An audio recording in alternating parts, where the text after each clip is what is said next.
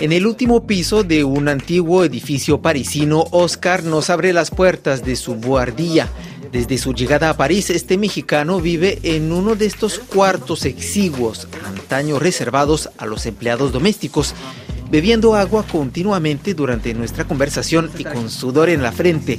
Oscar cuenta cómo es la vida cuando en su departamento hace alrededor de 35 grados. Pues yo eh, llevo, este es mi séptimo año creo aquí, no recuerdo bien. Antes de este lugar estuve en un lugar que sí era más difícil, porque vivía en un lugar de 9 metros cuadrados, en donde yo vivo actualmente son 18 metros cuadrados. Para dormir ahí era una suerte de horno, porque además el techo era en mansardi, lo tenías el techo arriba, no había corriente, y cuando se tocaban las temperaturas altísimas, ahí sí, sí yo dormía en ese entonces, bajaba cojines de un, de un sofá que había y los ponía en el piso y dormía con la puerta abierta. Por la tarde, entre las 3, digamos, entre las 3 y las 6 sí es muy, es muy difícil estar, porque tampoco puedes ir al exterior, porque en el exterior pues es, es muy caliente también estar, ¿no? Mm. Cuando pasa la, ola de calor, que esta vez han sido dos eh, semanas bastante altas, sí se pasa un poquito complicado, la verdad. Ahorita en cuanto estamos de temperatura aquí. Acabamos de regresar, estamos entre, a 32 grados centígrados.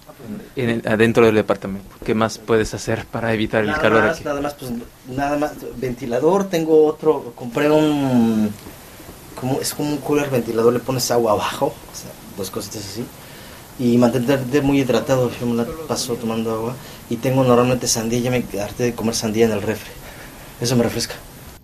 El departamento de Oscar goza de una vista espectacular a la Torre Eiffel, pero está ubicado en una de las zonas rojas oscuro, según los mapas satelitales de temperaturas.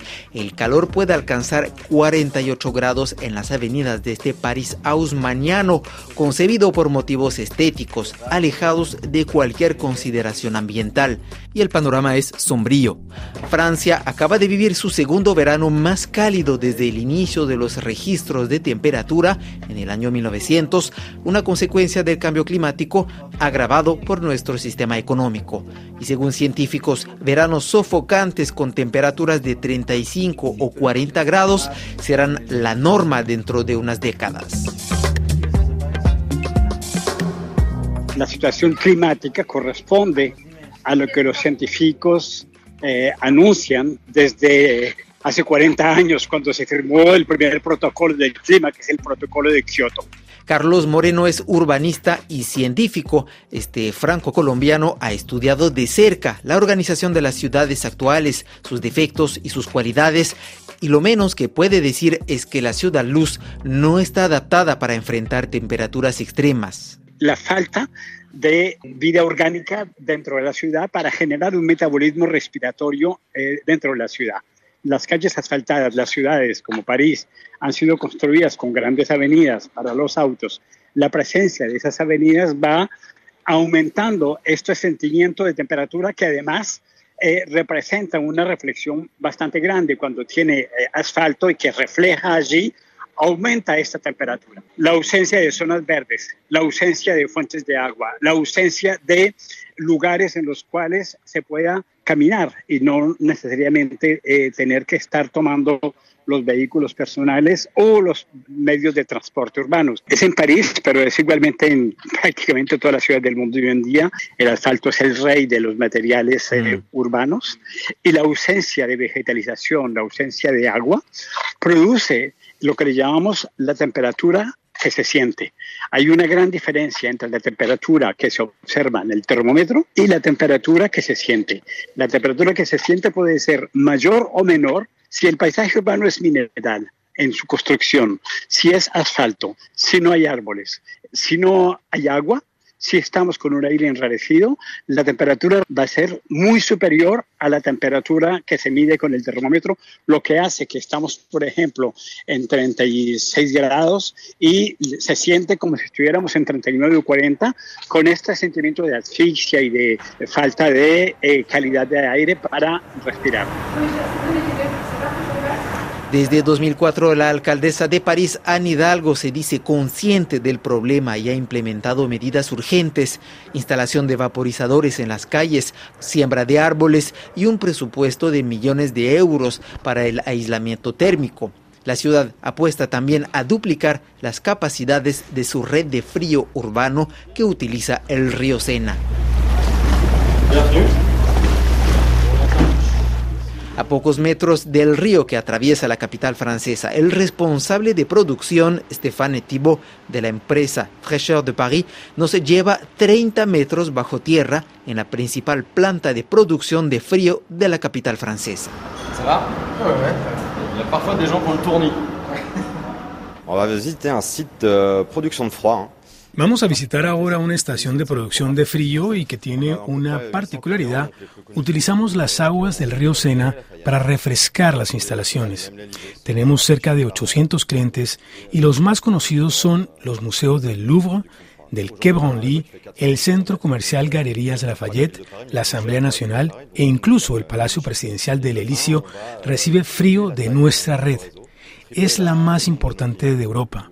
Hoy mide 80 kilómetros y de aquí a 20 años duplicaremos esa red y triplicaremos el número de clientes. El hecho de producir frío de esta forma, utilizando la frescura del río Sena, nos permite consumir dos veces menos energía que un sistema de aire acondicionado normal. Climatizamos cerca de 6.000 metros cuadrados en París y en invierno también se necesita ventilación fresca en algunos de estos edificios. Entonces, cuando el río Sena cae a menos de 8 grados de temperatura, paramos nuestras instalaciones y ponemos en contacto el agua del Sena con nuestra red de tubos para refrescarla.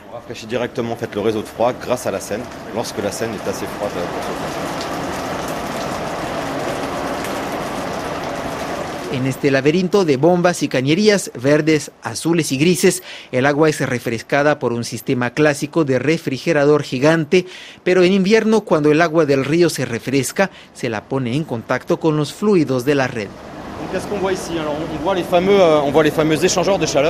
Aquí lo que vemos son las placas de calor para intercambiar las calorías entre el Sena y el circuito de frío.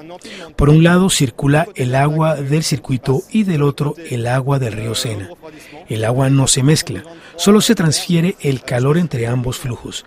Es como un gran refrigerador permite generar aire acondicionado en invierno a edificios como los museos que necesitan controlar la temperatura y el nivel de humedad todo el año.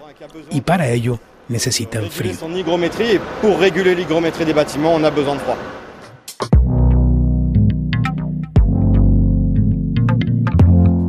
La perspectiva de un aumento de entre 3 y 6 grados de la temperatura promedio en las próximas décadas, según los científicos, obliga a la capital francesa a repensarse. El urbanista Carlos Moreno enumera algunas medidas a tomar para que la ciudad siga siendo habitable en verano. En una ciudad como París, la transformación de la proximidad la transformación de la producción local, del consumo local, de disminuir los grandes desplazamientos, de disminuir la utilización de eh, los autos particulares, permite tener una mejor resiliencia frente al cambio eh, climático. Esto es lo que le llamamos la ciudad de las proximidades, la ciudad de los 15 minutos, de los cuales la ciudad de París es abanderada y tengo el honor de estar al origen de ese movimiento hoy en día mm, eh, mundial porque cambiando nuestros modos de vida, estamos igualmente optimizando las infraestructuras verdes, que son caminar, eh, andar en bicicleta, que son eh, desplazamientos de bajo CO2.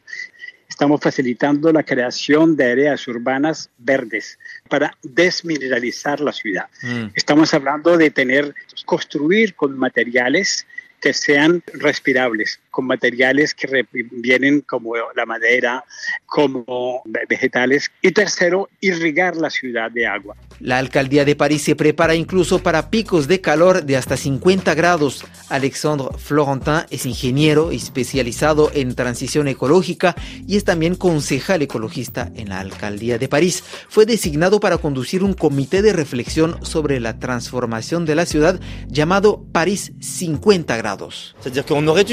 Réduire nos émissions à partir des années 70. Debimos haber reducido nuestras emisiones de gases con efecto invernadero en los años 70 y debimos haber iniciado nuestra adaptación al cambio climático en los años 2000. Ya estamos atrasados. Es una carrera contrarreloj. De hecho, ya tenemos problemas con el calor. En una ciudad muy densa como París, hay lugares donde la temperatura alcanza los 50 grados. Entonces, en este comité, tenemos seis meses para recoger propuestas, realizar visitas y hacer recomendaciones. Tendremos, por ejemplo, que repensar el futuro de los techos parisinos, que todo el mundo conoce por la película de los aristogatos. Estos techos de zinc hacen casi inhabitables las viviendas de los últimos pisos. La pregunta es, ¿qué hacemos con estos metros cuadrados? ¿No hacer nada para dejar intacta la estética de la ciudad? ¿O transformarlos y cambiar el aspecto de la ciudad? ¿Pintarles de blanco? ¿Cambiar el material de los techos? Tenemos que hablar también de los impactos del calor en nuestro sistema de salud, en nuestras escuelas que no están preparadas para enfrentar el calor creciente entre junio y septiembre. Podemos hablar de los transportes públicos también. El calor deforma los rieles, por ejemplo. Aunque la alcaldesa socialista a la cabeza de París desde 2014 ha impulsado medidas ambiciosas de reducción de la contaminación, de las emisiones de CO2 y para desarrollar los transportes verdes. Por otro lado, dio luz verde a varios proyectos urbanos controvertidos, como la construcción de torres de cristal y concreto que agravan la densidad urbana. Alexandre Florentin llama a medidas más radicales. Alors c'est complètement contradictoire. On va pas tourner autour du pot. Sí, es contradictorio. No voy a evitar el tema. Tenemos que manejar ahora decisiones que fueron tomadas durante los mandatos pasados. Se han firmado contratos hace muchos años y que se ejecutan ahora. Estamos ante el dilema de hacerlos o pagar grandes sumas de dinero ahora para evitar su realización. Anne Hidalgo fue una alcaldesa pionera en Francia en materia de desarrollo de las bicicletas, por ejemplo. Pero frente a la urgencia climática, ya no solo se trata de reverdecer la ciudad, Debemos pasar a una economía bélica, lo que implica derogar ciertas normas por cuestiones vitales. Lo que está en juego es la posibilidad misma de seguir viviendo en esta ciudad dentro de 10 o 20 años. Ya es problemático para la gente mayor, para los niños, para la gente sin techo que muere más en verano que en invierno.